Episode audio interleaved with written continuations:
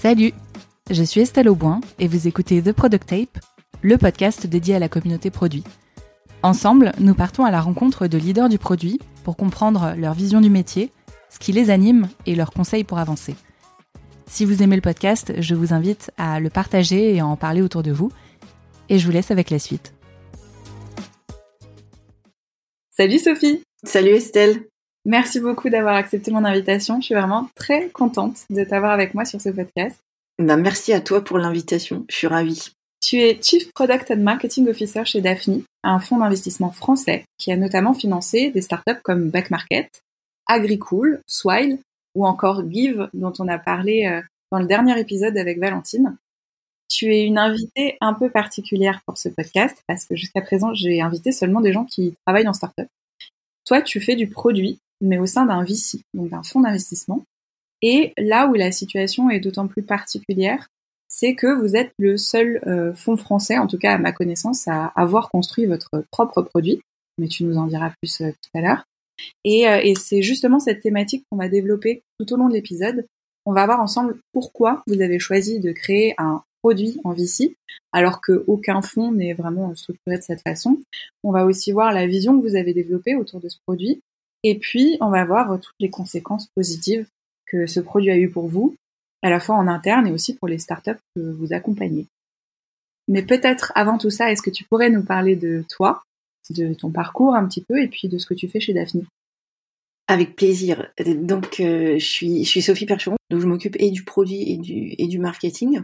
Je suis arrivée chez Daphne il y a un petit peu plus de deux ans et demi maintenant. Ce secteur-là était tout nouveau pour moi à, cette époque, puisque euh, bah, depuis que j'ai commencé à travailler maintenant il y a presque 18 ans, j'ai toujours fait du produit et du marketing, mais dans les euh, télécommunications, plutôt dans le secteur des télécommunications. J'ai fait des groupes comme, euh, comme Bouygues Telecom ou Microsoft, et puis également dans des startups l'idée à chaque fois, en fait, en passant soit par les grands groupes ou soit par les startups, c'était d'essayer toujours de trouver la meilleure façon pour répondre aux, besoins du client.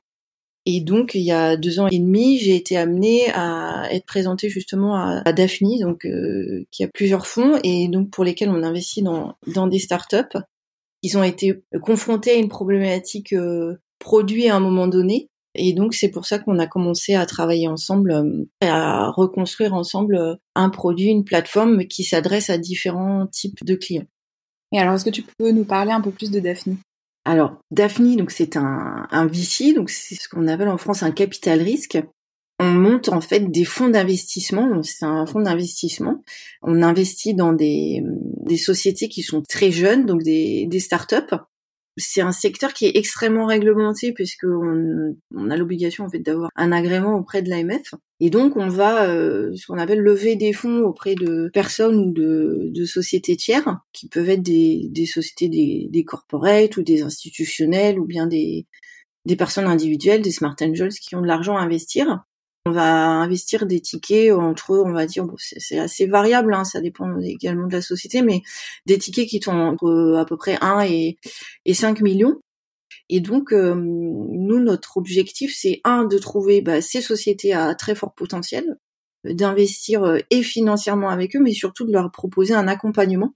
Donc d'investir beaucoup de temps euh, et de, leur apporter le plus de valeur ajoutée pour faire en sorte que euh, bah, elles se développent de la meilleure façon possible et qu'on y trouve tous euh, voilà tous les bénéfices pour les faire devenir les prochaines grosses sociétés de, de, demain.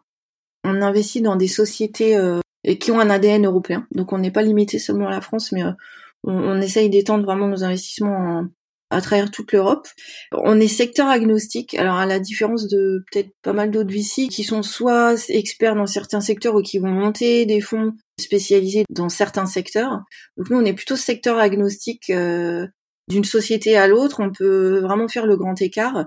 Ce qui nous intéresse, c'est de construire euh, un monde meilleur pour demain de trouver des projets euh, qui sont hyper intéressants, qui sont étranges et qui, nous font vibrer, et surtout euh, de trouver donc euh, des équipes avec lesquelles on est vraiment en phase et avec lesquelles on a la même vision de l'avenir. Avant de rentrer dans le détail de ce que vous faites au produit chez Daphne, peut-être, comme on va beaucoup en parler, est-ce que tu peux nous présenter la typologie d'acteurs en VC auxquels vous allez potentiellement vous adresser? Donc on a différents types, euh, ce que j'appelle euh, moi les clients euh, auxquels on, va adresser, proposer des nouveaux projets, des nouvelles offres, des nouveaux produits.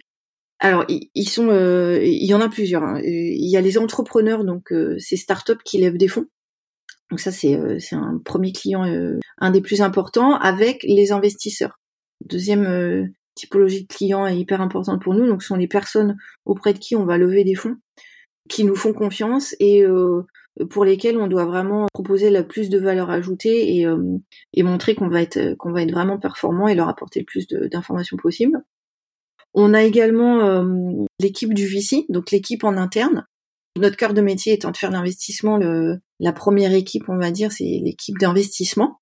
Maintenant, chez Daphne, on fait d'autres choses en supplément, je pense, par rapport à l'activité standard euh, d'investi. Et donc, on a, en plus de l'équipe back-office voilà, qui s'occupe de toute la partie euh, finance, on a également des équipes euh, de d'animation de la communauté, parce qu'on a monté une communauté, et également une équipe qui s'occupe de toute la partie communication, event.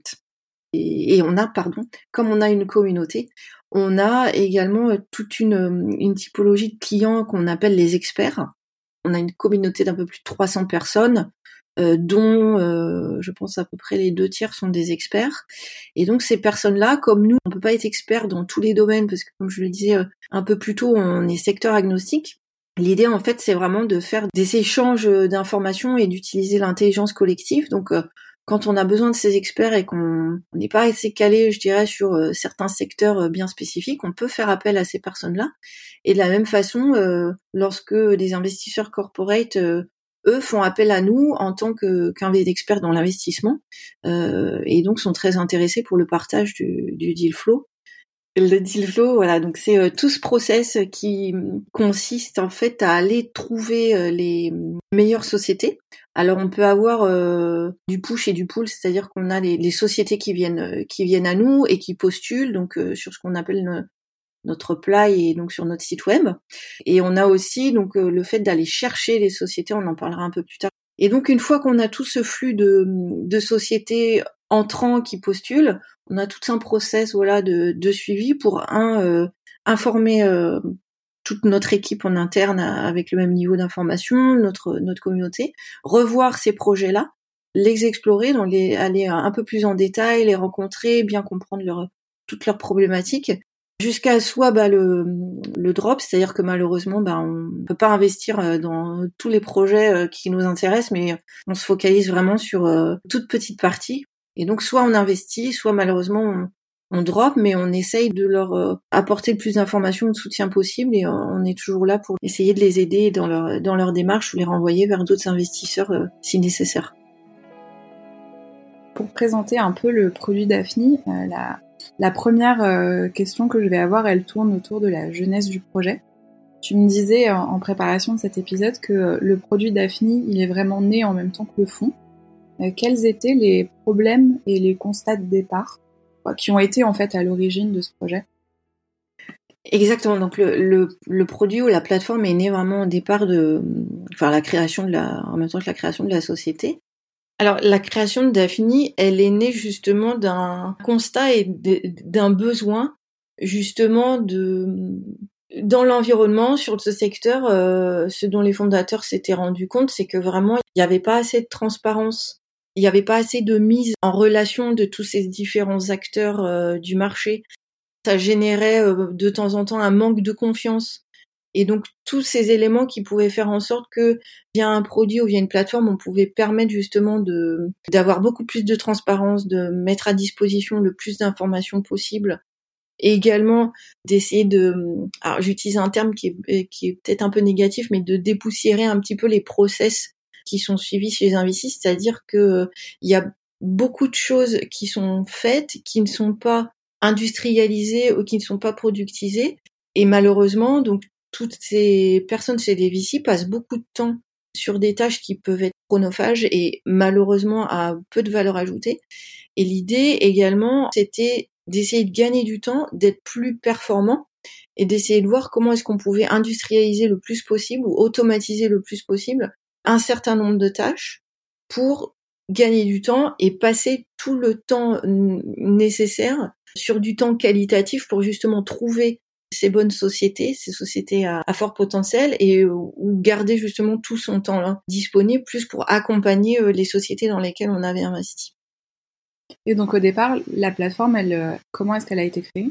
Alors au départ, euh, il y a eu deux, alors un premier développeur puis un deuxième. Donc euh, ils ont ils ont fait un très gros travail de développement d'une plateforme de base. Donc c'est-à-dire qu'ils ont mis en place une base de données, ils ont mis en place un, un premier back office et qui a permis un back office et aussi euh, un, un, des deuxièmes points forts de Daphne, c'était de, de, de, développer une application qui permettait justement de, de mettre en avant cette transparence, c'est-à-dire de donner accès à toute notre communauté, donc ces 300 personnes, au deal flow.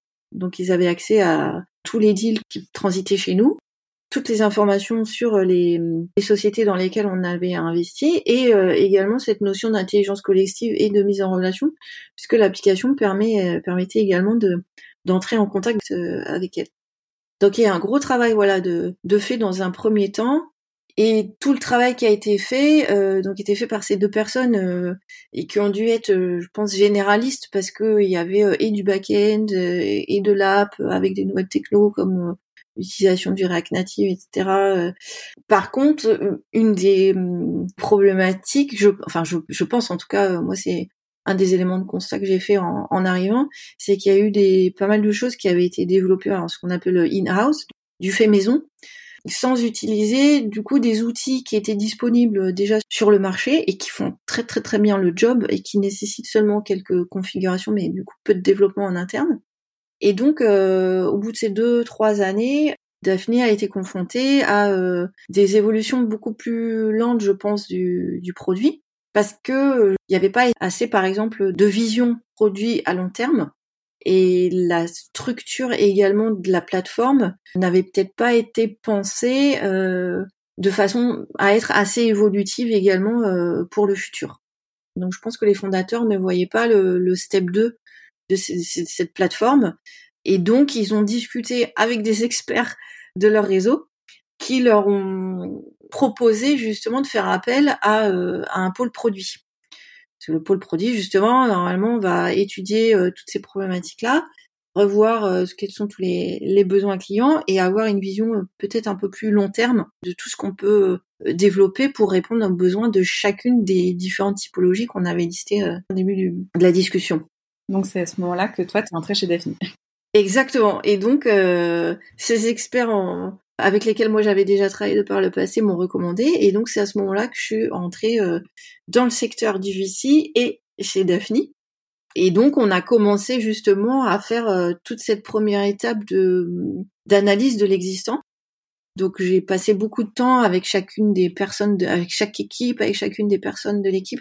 Bah déjà euh, pour moi bien comprendre le métier aussi, puisque c'était un, un, domaine qui était nouveau euh, pour moi et que je ne connaissais pas, euh, pour bien comprendre aussi leur façon de fonctionner, comment ils travaillaient au quotidien et surtout quels objectifs ils avaient.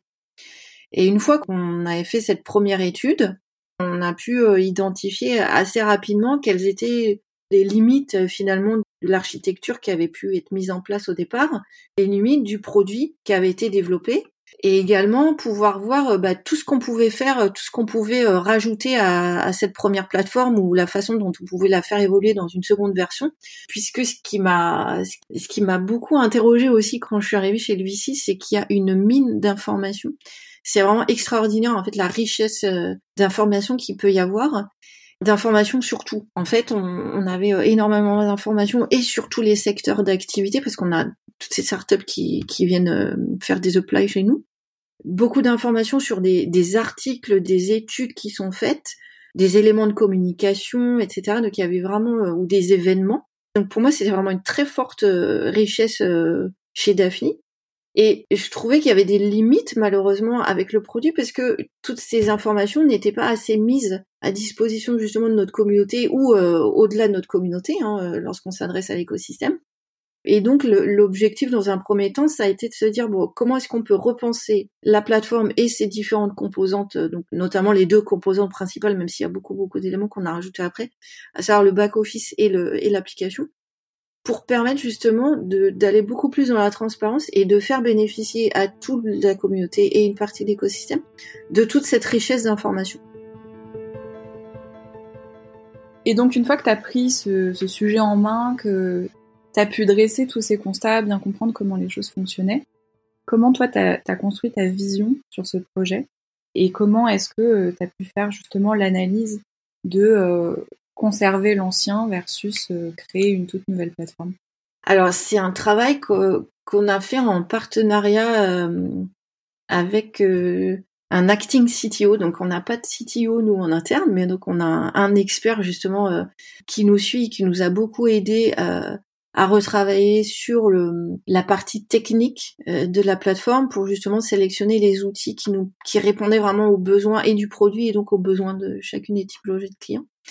Donc ben, je lui ai présenté un, le comment le le constat, tout ce qui les limites que j'avais identifiées et je lui ai expliqué un peu la vision que j'avais sur euh, tout ce qu'on pourrait développer.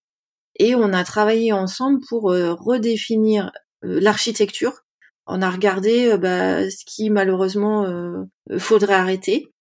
Donc on a eu une période où c'était peut-être un petit peu compliqué parce qu'il a fallu couper une partie de la plateforme, donc se dire bon bah cette partie in-house qui avait été développé de par le passé, ce back-office, euh, finalement, il, allait falloir l'arrêter euh, pour repasser sur euh, l'utilisation d'autres outils qui allaient nous permettre d'être beaucoup plus scalables, de rajouter beaucoup, beaucoup de fonctionnalités sans faire appel à du développement et en faisant appel justement à des, des notions de configuration. donc ça nous permettait également de gagner en autonomie. Et donc alors la nouvelle architecture, on a gardé toute la base de données, on a fait un travail euh, de figure imposée en gardant cette, base de données avec euh, toutes ces tables, la, façon dont elle était structurée.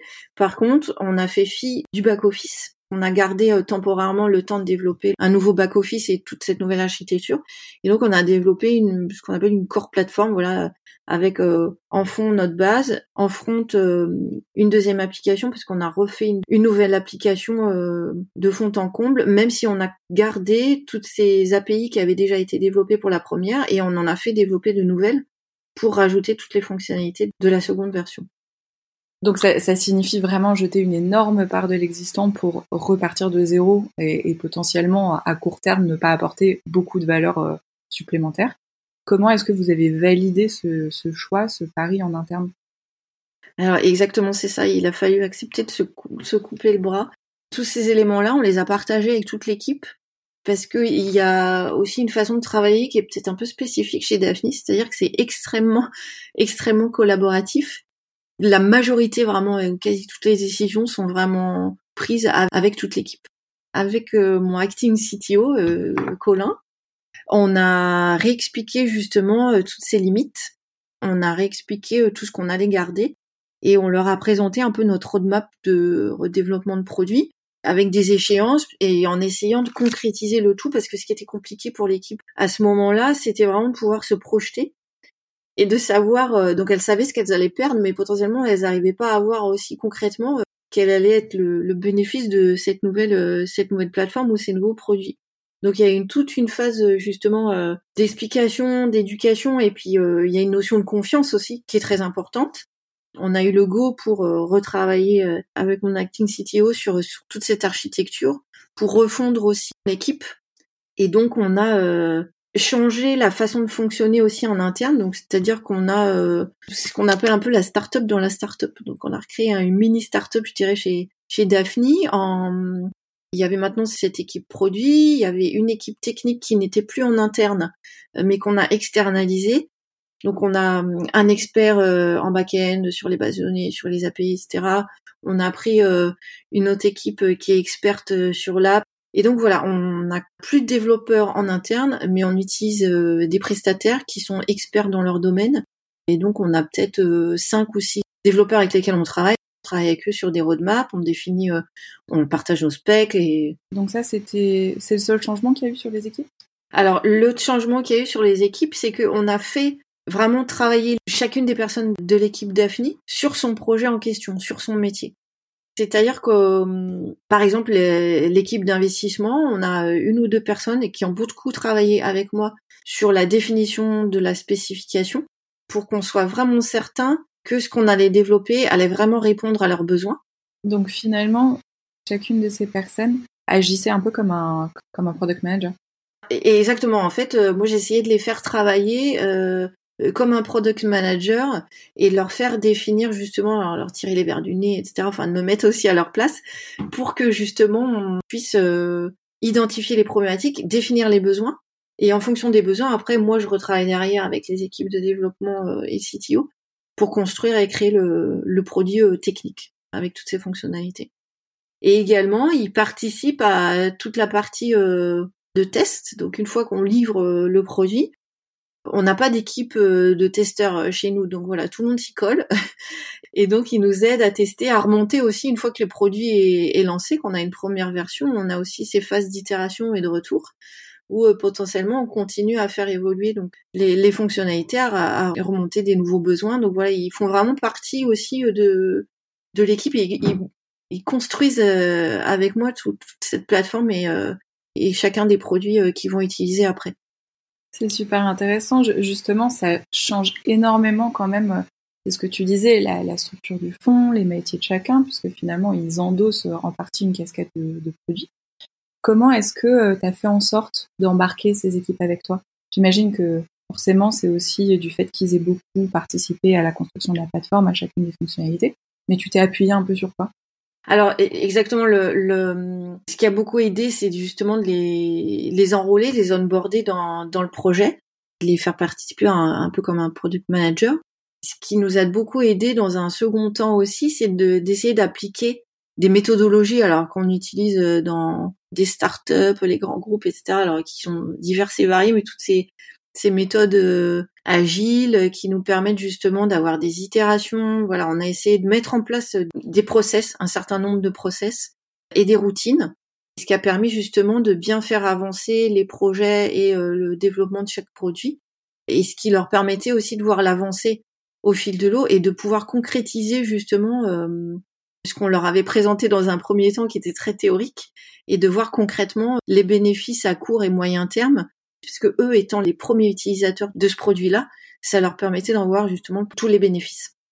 Et donc un, troisième élément peut-être euh, qui permettait de les onboarder, comme on a une marque qui est assez forte euh, chez Daphne, qui avait été euh, très très travaillée à, la création de la société, lors de la création de la société, et qui est toujours forte. Hein, donc on, essaye toujours de, de continuer à, à, la développer, on va l'adapter un petit peu.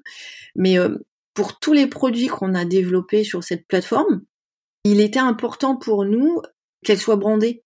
Donc c'est-à-dire qu'on a essayé de faire dans chacun des produits qu'on a développés, que ce soit sur le back office ou que ce soit sur l'application, de vraiment euh, l'estampiller avec la marque euh, Daphne.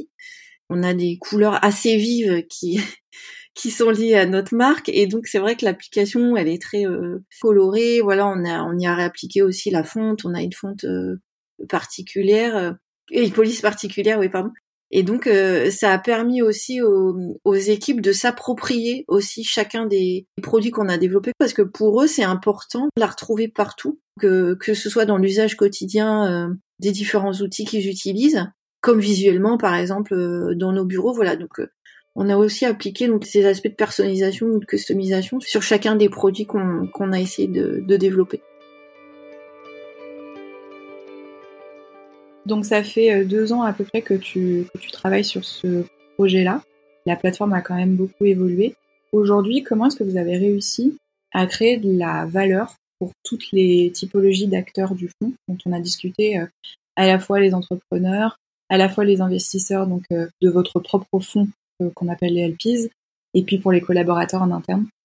Alors, ce qu'on a essayé de faire justement avec cette plateforme, donc c'était de répondre aux, grosses problématiques qui avaient été définies lors de la création de la société, donc notamment par exemple ce besoin de transparence, euh, de mise en relation et d'utilisation de, l'intelligence collective.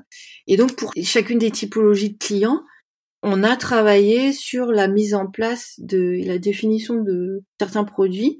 Par exemple, pour les, les entrepreneurs qui font des demandes de, de levée de fonds chez nous, la problématique était justement de leur permettre de pouvoir déposer un dossier ou faire une demande d'application la plus riche possible pour permettre nous à nos équipes d'investissement d'avoir le plus d'éléments également pour faire leur étude et pour pouvoir dans un second temps leur répondre de la façon euh, la plus qualitative et la plus rapide possible. Pour ça, on a fait évoluer tout nos, ce qu'on appelle le process de play, hein, donc qui est disponible sur notre site web, pour s'assurer que un entrepreneur qui dépose une application rend toutes les KPIs qu'on a besoin, les informations dont on a besoin. Tout ça ensuite, ça va être centralisé nous en base de données. Donc notre premier gros chantier euh, pour pouvoir travailler pour le, cette nouvelle version de back office, c'était justement de centraliser toutes ces informations en base et toute cette richesse d'informations dont je te parlais euh, en début d'émission. Euh, on a fait évoluer la base de données et le back-office pour pouvoir également centraliser toutes ces données et les historiser et la standardiser pour ensuite pouvoir la rétribuer auprès de n'importe quel type de client et de notre communauté ou alors l'écosystème de façon plus large, de façon très rapide. Donc tout ce travail dans un premier temps qui, qui a perduré peut-être sur les six premiers mois, l'équipe en interne, on pouvait peut-être pas concrètement voir la valeur ajoutée, mais une fois que tout ce travail-là de centralisation, de standardisation, comme tu dis, a été fait, ensuite, ça, on a pu aller euh, assez vite, justement, en développant ensuite nous les interfaces et pouvoir euh, rétribuer toutes, euh, toutes ces informations. L'impact, c'est que dans un premier temps, ça, ça permet à l'équipe d'investissement de pouvoir voir beaucoup plus de dossiers parce qu'ils sont déjà traités, standardisés et affichés d'une certaine façon. Donc ça leur permet d'aller beaucoup plus, d'en voir beaucoup plus, d'aller plus vite également dans leur analyse parce que euh, les fiches sont organisées d'une certaine façon, ils retrouvent toujours la même information au même endroit et de pouvoir partager aussi leur euh, leur point de vue avec toute l'équipe parce que tout le monde voit tout, euh, a accès à, toutes les demandes d'investissement, peuvent mettre une, une petite note euh, pour apprécier le projet. Ils peuvent faire un commentaire en interne qui va rester en interne, faire aussi un commentaire qui va ensuite être vu par euh, toutes les personnes de la communauté. Voilà, donc ça permet d'avoir plus de volume, d'être plus qualitatif et également de répondre beaucoup plus vite à tous ces entrepreneurs qui lèvent des fonds parce que c'est leur bébé, ils ont besoin d'argent pour pouvoir faire évoluer leur société. Et malheureusement, ce qu'on voit, c'est que chez d'autres VC, alors pas tous, hein, mais ils ont des réponses euh, très tard, ou alors de temps en temps ils en ont pas du tout. Voilà, donc nous on essaie toujours de leur répondre et le plus vite possible, en, tout cas une fois qu'on a fait toute notre analyse. Et donc ce qui est intéressant aussi, c'est que tous ces entrepreneurs qui postulent, même s'ils postulent auprès de Daphne, comme nous on est transparent, donc on met à disposition de toute notre communauté les projets qui font des demandes de fonds. Euh, alors attention, on a quand même des, des systèmes d'opt-in, hein. c'est-à-dire qu'un entrepreneur peut choisir auprès de qui il accepte que son projet soit partagé, ou alors il peut ne le partager à personne et seulement à l'équipe de Daphne. Mais ce qu'on leur explique aux entrepreneurs, c'est que euh, si nous, on décide de pas investir, ils peuvent très bien trouver aussi d'autres opportunités à travers notre communauté, parce que dans notre communauté, on a aussi des investisseurs euh, bah, institutionnels, corporate et des business angels. Et donc, ces personnes-là peuvent être, elles, intéressées et peuvent entrer en contact avec ces entrepreneurs, euh, soit pour investir euh, en direct, ou alors euh, s'ils sont intéressés par le produit pour devenir client. C'est aussi un des bénéfices qu'on met à disposition des entrepreneurs qui postulent parce que ça élargit, je dirais, le, la proposition qu'on peut, leur, donner. Et là, tu as beaucoup parlé des entrepreneurs vraiment en amorce de recherche d'investissement, mais vous avez aussi créer pas mal de valeur pour les entreprises de votre portfolio Alors pour les entreprises de, notre portfolio, exactement, on a mis en place, alors notamment récemment, avec l'équipe euh, qui s'occupe du back-office euh, et de la partie financière, tout ce qu'on appelle le, reporting automatique. Donc par exemple, euh, pour pouvoir rétribuer aux investisseurs de façon trimestrielle toutes les informations autant euh, quantitative euh, financière que qualitative euh, sur les performances, pour les nouveautés de chacune des sociétés du portfolio. On a fait un développement qui, qui permet à chacune des sociétés de notre portefeuille de remplir assez rapidement via un formulaire en ligne tous ces KPIs et également toutes les informations qui concernent l'ESG. Donc on leur demande de nous donner des informations sur ce qu'ils ont fait, sur le concernant l'environnement, d'un point de vue sociétal ou gouvernemental. Tout ça, c'est remonté du coup automatiquement euh, dans notre euh, base de données et via des systèmes d'automatisation, on a travaillé sur la création euh, automatique de, ce reporting-là. Après, il y a beaucoup de valeurs ajoutées qui sont apportées par, par l'équipe Daphne, qui sont pas en fait des, fonctionnalités techniques. Alors, il y a beaucoup d'accompagnement de notre équipe d'investissement, il y a beaucoup d'accompagnement aussi de la part de, l'équipe donc d'Aurélie, de la part de, l'équipe de la communauté.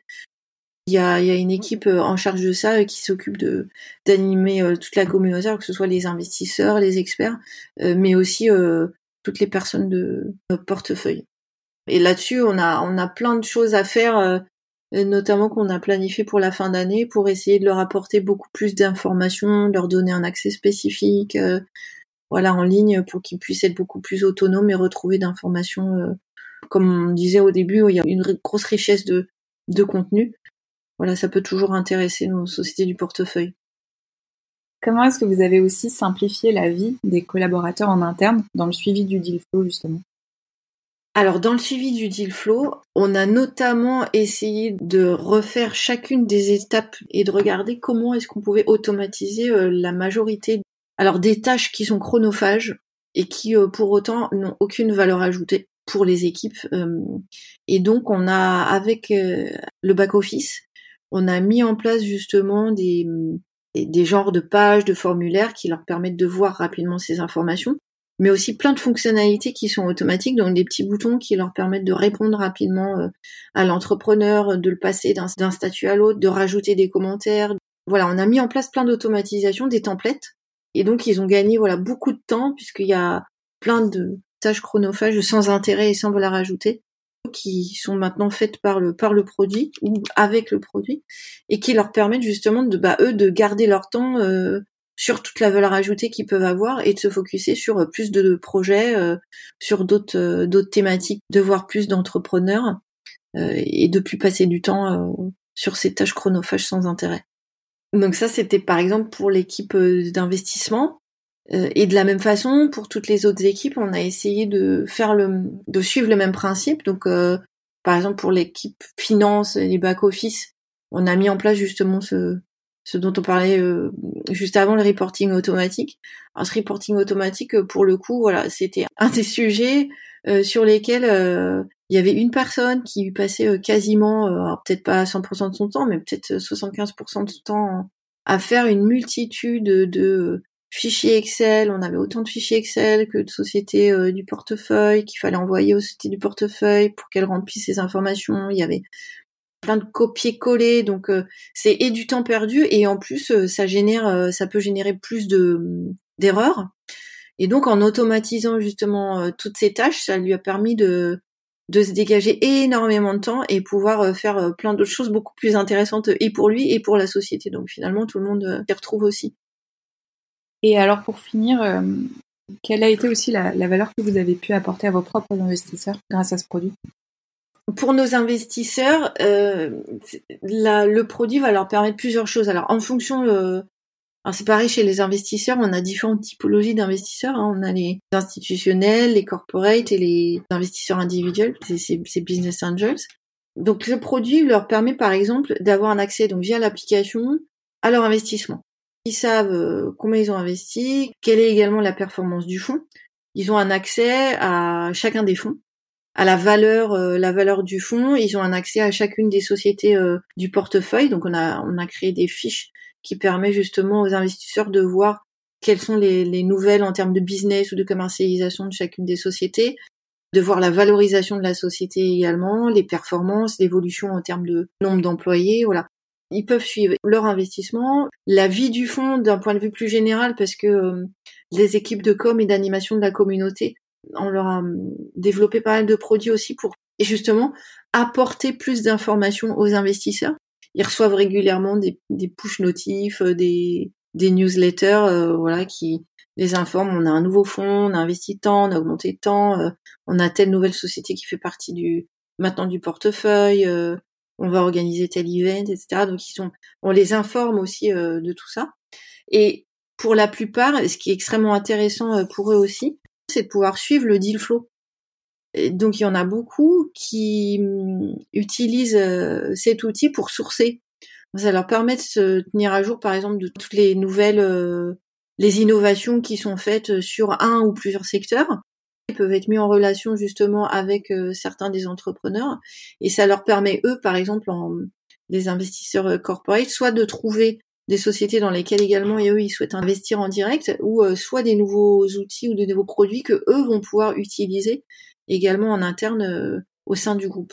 Et également via toute cette mise en relation avec la, communauté. On leur a mis à disposition un chat, donc ils peuvent entrer, peuvent faire des recherches en fonction des expertises de chacun et bénéficier de l'expertise de, des autres personnes de la, de la communauté.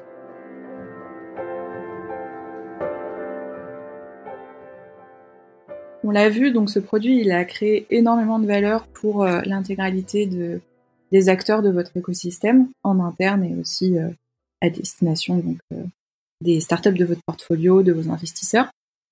Comment est-ce que tu résumerais l'impact qu'a eu ce produit pour Daphne?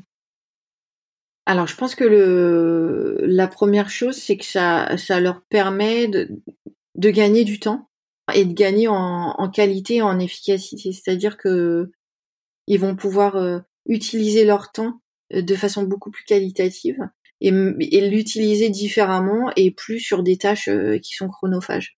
Donc là, ça, je pense que ça a eu pas mal d'impact en termes de travail au quotidien, de façon de travailler des équipes. La deuxième chose, ça a été que ça a permis aussi à toutes les équipes d'avoir tout le même niveau d'information ce qu'on voit justement chez les autres VC, c'est enfin je crois savoir qu'il y a des voilà toute l'information n'est pas toujours partagée euh, quand euh, quelqu'un reçoit une demande d'investissement, euh, c'est pas c'est pas spécialement partagé avec toutes les équipes. Bon, bah nous c'est complètement ouvert, tout le monde reçoit la même information au même moment et donc ça permet justement de bénéficier ensuite de, de l'intelligence de tout le monde pour prendre aussi mettre en place ces processus de prise de décision collective et de pouvoir bénéficier de l'intelligence collective. Ensuite, euh, je pense que c'est quelque chose qui, alors qui plaît aussi. Donc ça, c'est pour l'impact en interne. Ça touche aussi les entrepreneurs qui vont faire des demandes d'investissement chez nous.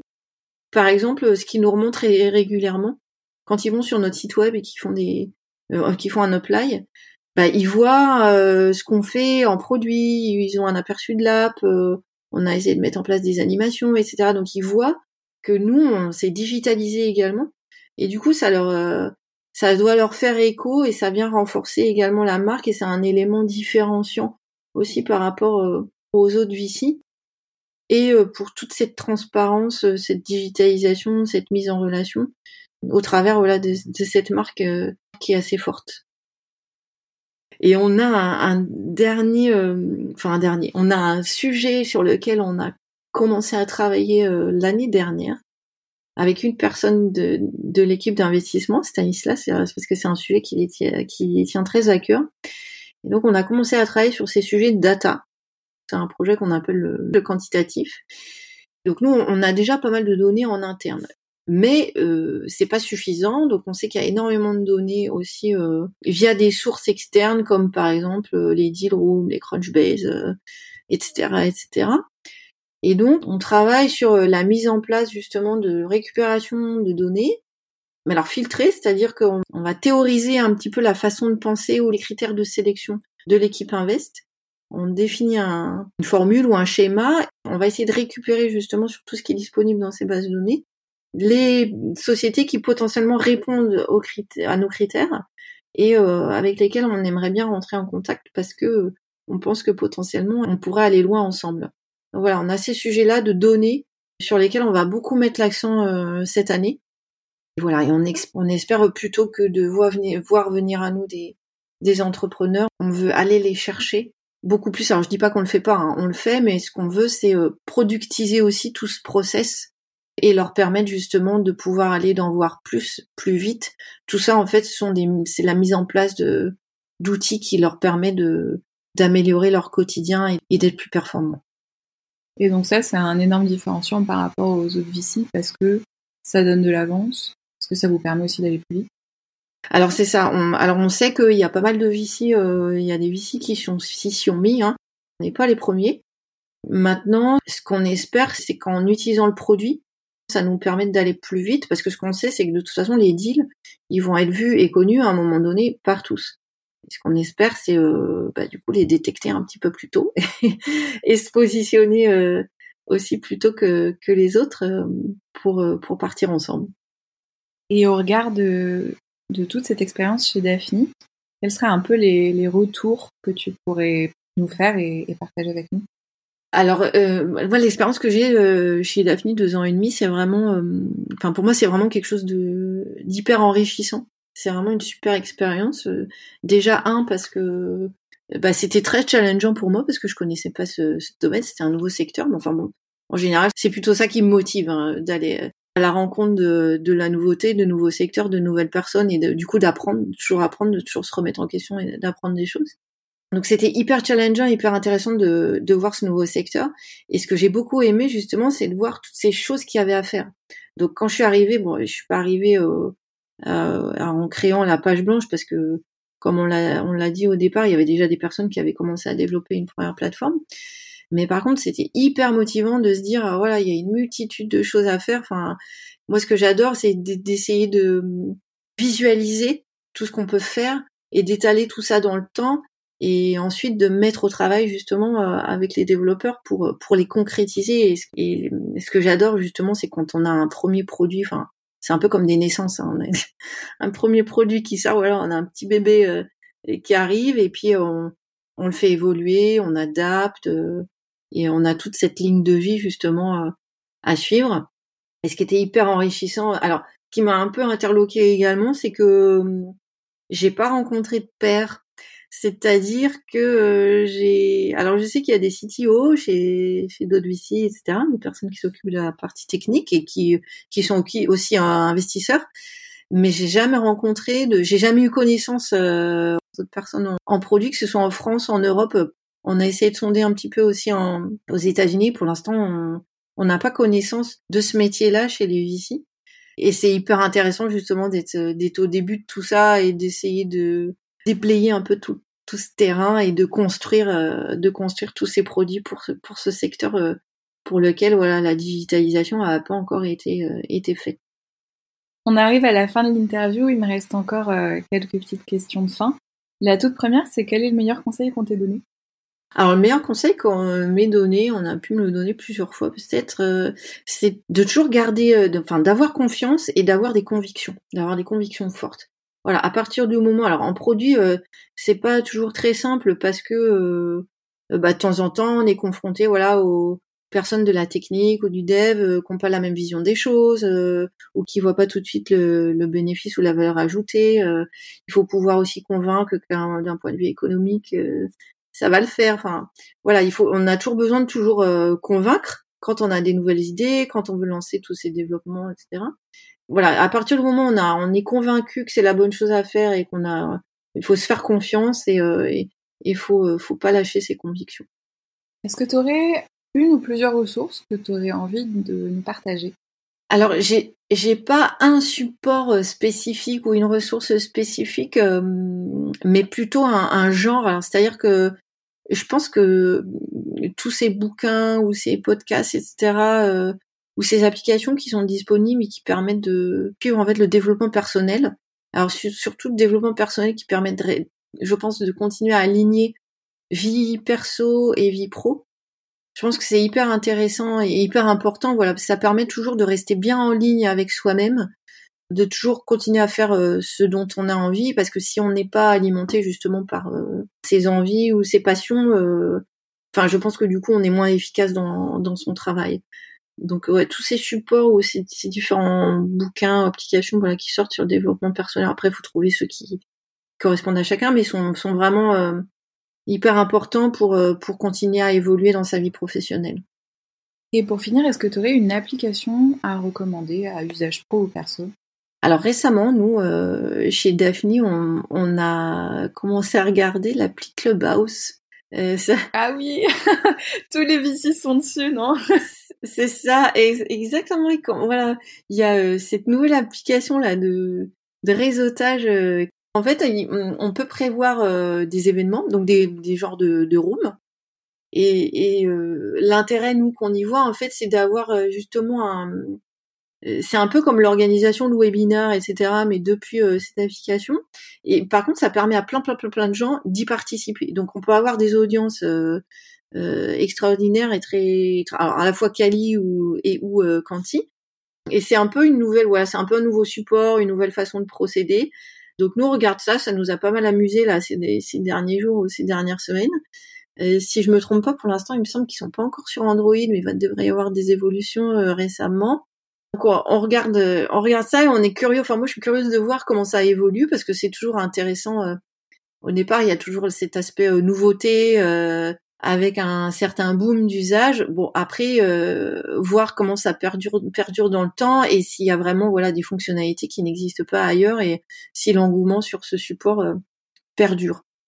Merci beaucoup Sophie. Si euh, les gens qui nous écoutent ont envie de prolonger la conversation avec toi, ils peuvent te joindre via quel canal? Alors, n'hésitez pas à me contacter sur LinkedIn, donc Sophie Versuron chez Daphne, ou sinon directement avec mon adresse mail sophie@daphne.com. Merci beaucoup. Merci beaucoup Estelle. Un grand merci pour, euh, pour ton invitation et, et m'avoir permis de partager toute cette, cette superbe expérience euh, chez Daphne et de, de faire mieux connaître également le, le secteur auprès de notre communauté de produits. Si vous avez écouté jusqu'ici, c'est probablement que cet épisode vous a plu. Si c'est le cas, je vous invite vraiment à vous abonner pour ne rien rater des prochaines sorties. Et si vous voulez m'aider à faire connaître le podcast, vous pouvez lui laisser 5 étoiles et en parler autour de vous. À très vite!